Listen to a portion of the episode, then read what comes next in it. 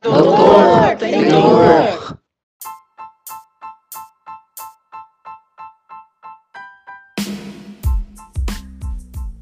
Eu lhes dou as boas-vindas ao Doutor Tenho Dor, um podcast que busca esclarecer tópicos relevantes sobre disfunção temporomandibular ou DTM, bruxismo, dor orofacial e neuropatias.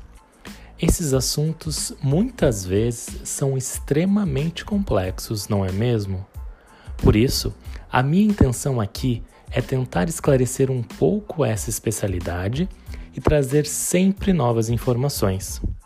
Os podcasts são voltados para uma compreensão detalhada e com linguagem não formal, para que todos possam compreender, pacientes, dentistas ou outros profissionais da saúde. Sou o professor Dr. André Porporati, criador deste projeto. Aqui você irá ouvir minhas aulas e leituras de artigos gravadas na íntegra e eu vou fazer você entender a dor orofacial, DTM, bruxismo e neuropatia de uma forma fácil. Vamos juntos?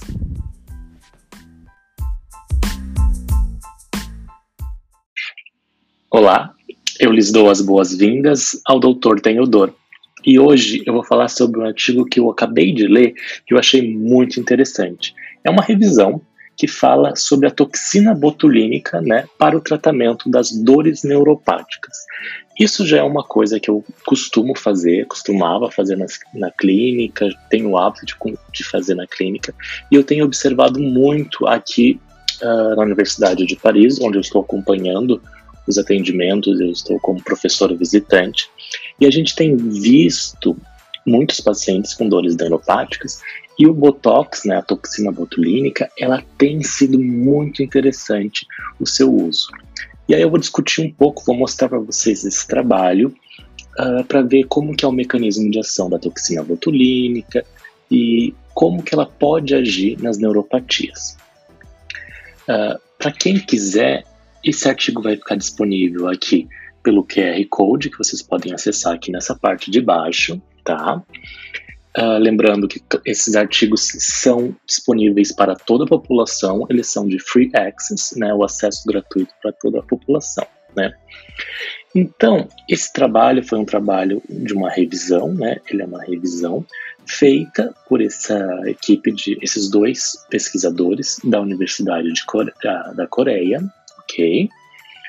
E é muito interessante o que, que ele fala, o que, que ele discute sobre esse trabalho. É um trabalho publicado em 2000, 2000, perdão, 2017.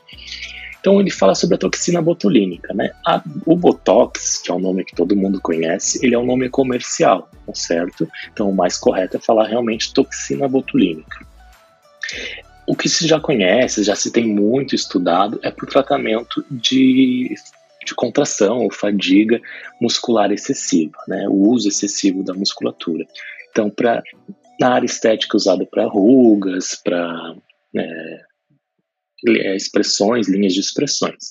Mas foi descobri descobrindo que uh, pode ser usado também para tratamento de dores neuropáticas. Então, a toxina botulínica ela tem aproximadamente 40 anos que começou a se estudar ela uh, para dor e para o uso uh, muscular, para a região muscular. Então, o que, que eu queria comentar para vocês. Na introdução desse artigo, ele fala que a toxina vem sendo usada por décadas no tratamento de doenças como distonia, tá? Seizures, não sei o que, que é isso, e tratamentos cosméticos. Uh, os tratamentos cosméticos, né, como uh, rugas, linhas de expressões, têm sido muito, muito utilizado. Enfim, o que, que ele, continuando aqui, o que, que ele fala mais para gente de interessante? A estrutura da toxina botulínica. Lembrando que a, a toxina botulínica ela é um grupo proteico, uma proteína produzida por uma bactéria anaeróbica chamada Clostridium botulinicum. Por isso que vem o nome de Botox, né? Ou de toxina botulínica. Existem vários tipos, tá? Tem a toxina do tipo A, a toxina, as mais comuns são tipo A, é do tipo B. que são as mais comumente usadas como tratamentos ou medicações ou como drogas, ok? Uh, quem quiser me acompanhar lendo o artigo pode ler coisas mais importantes, mas eu vou destacar o que eu acho mais importante para vocês que estão uh, aprendendo sobre esse assunto. Uma coisa muito interessante é saber entender como funciona o mecanismo de ação, como que ela pode ajudar o paciente que tem uma dor neuropática. Uh, Para quem não entende muito de dor neuropática, a neuropatia ela é uma dor, uma, né, uma, como se fosse uma inflamação neurogênica. É como se o nervo lesionasse, lesionado ele liberasse substâncias que causassem uma dor, que causassem uma queimação, que causassem uma ardência. Então, o nervo ele se machuca, ele, ele, ou ele é comprimido, ou ele é batido, ou ele é injuriado, o nervo se machuca, ele fica inflamado, é uma inflamação neurogênica do nervo, e ele não consegue se reparar.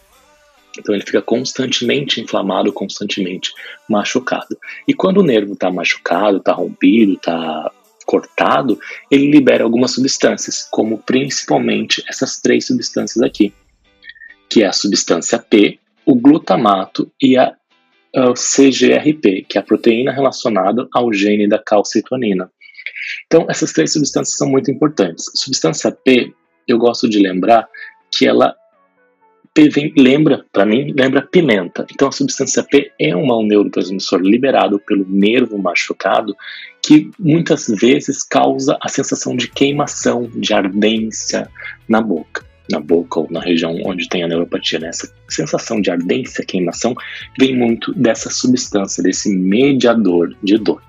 Então, como que a toxina botulínica vem sendo estudadas para um mecanismo de ação dela. Vem mostrando que ela reduz, ok, em estudos animais, uh, tais mecanismos. Quais são eles? Inibe a secreção de mediadores de dor, como a substância P, o glutamato e a calcitonina. É importante falar que ele inibe da terminação nervosa, né, lá onde está sendo infiltrado, injetado essa toxina, e também dos gânglios uh, uh, da raiz dorsal.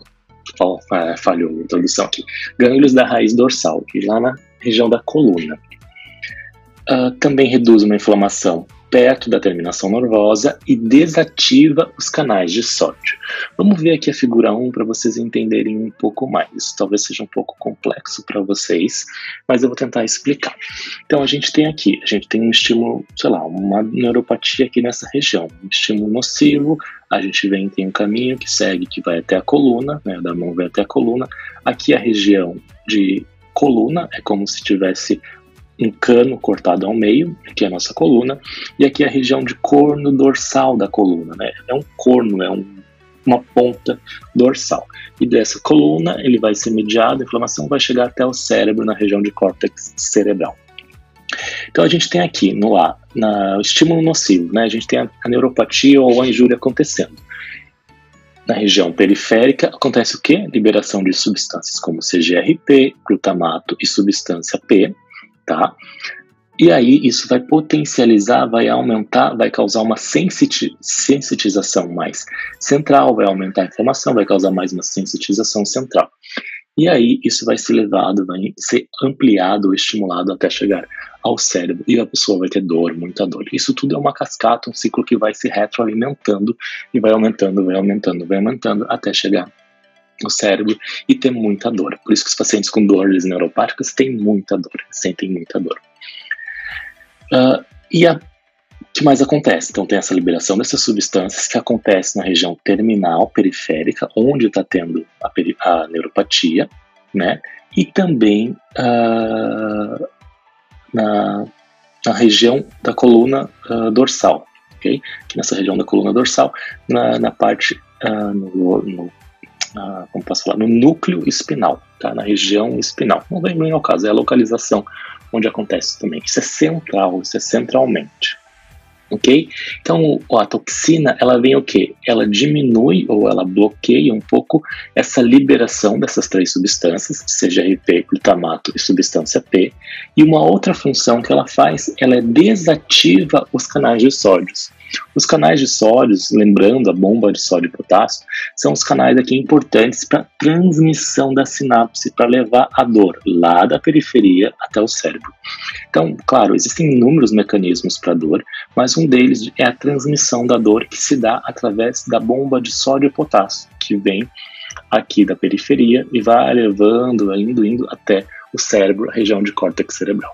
Isso acontece porque canais de sódio estão abertos, né, são abertos. Então a toxina ela vai fechar esses canais, né, ou desativar esses canais, e também vai diminuir a liberação dessas substâncias, seja RP, glutamato e substância P, que são substâncias liberadas quando o neurônio está machucado, injuriado, comprimido. Ok? Espero que vocês conseguiram entender isso aqui. Então vamos voltar lá. Uh, Bom, explica, né? O artigo vai explicar certinho todos esses passos que eu falei para vocês aqui. E aí ele vai dar alguns exemplos de estudos uh, onde estudos clínicos onde a toxina está sendo utilizada para dor neuropática. Já entendemos por que, que ela funciona. Agora a gente vai entender um pouco uh, quais as áreas que a gente pode estudar a toxina botulínica. Vem muitas áreas aqui, como neurologia trigeminal, cadê? É neuropatia pós-herpética, é neuropatia diabética, aqui, neuropatia pós-herpética, mas eu quero chamar a atenção somente para uma, que é mais para nossa área da odontologia, que é a neuropatia pós-cirúrgica, ok? Isso é um artigo médico, então vem falando de várias neuropatias do corpo, mas a neuropatia que nós, nos chama mais atenção é a pós-cirúrgica, Aqui a gente vem também como nome de neurologia pós-traumática. No caso odontologia, da odontologia, é o caso onde o paciente faz um tratamento de canal, a dor não melhora, a dor não melhora, extrai o dente, a dor não melhora, a dor não melhora, e a dor continua. É uma dor que queima, que arde, que dá choque às vezes. Então é uma dor neuropática pós-traumática, que está acontecendo então realmente uma lesão do nervo ali naquela região após um trauma, após uma injúria, após uma inflamação daquela região. E acontece uma inflamação constante e persistente da, do nervo. Então, aqui o que, que ele falou? O que, que ele avaliou, né? Ele conseguiu achar sobre neurologia pós-cirúrgica. Encontrou quatro relatos da eficácia da toxina botulínica em uh, neurologia pós-cirúrgica, incluindo ensaios clínicos randomizados. E aí ele destrincha cada um desses quatro estudos aqui. É o primeiro, blá blá blá, segundo, terceiro. Eu vou mostrar uma tabela que vai ficar mais fácil da gente entender, que é essa tabela 3 aqui, ó. A tabela 3 vem falar da neurologia pós-cirúrgica. Ele achou esses quatro estudos. O primeiro é o estudo que é um, é um ensaio clínico randomizado, o segundo é um ensaio prospectivo, o terceiro um relato de caso apenas e um piloto prospectivo com oito pacientes. Mas mostrando, claro, faltam estudos, a gente precisa estudar mais esse assunto, a gente precisa compreender um pouco mais esse assunto. Mas esse estudo primeiro aqui, que foi um ensaio clínico randomizado, um estudo grande, com 29 pacientes, sendo quatro pós uh, neurologia pós-herpética e 25 pós-traumática, que é o nosso estudo.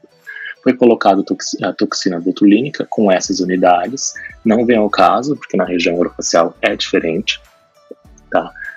Mas mostrando aqui quais são os resultados. Há uma diminuição na intensidade de dor, que é na Visual Analog Scale, na escala de dor. Uh, a dor uh, melhorou a qualidade de vida dos pacientes e uma diminuição na dor de natureza neuropática. Tá?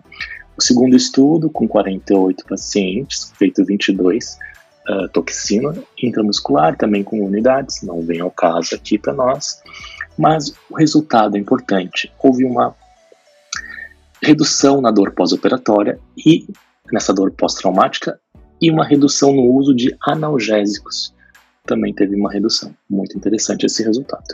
Esse aqui é um caso clínico apenas, que teve uma redução de dor de 50%, medido por uma escala visual analógica, uh, e teve essa melhora, essa persistência, essa melhora da dor persistente, persistente por três semanas, três meses.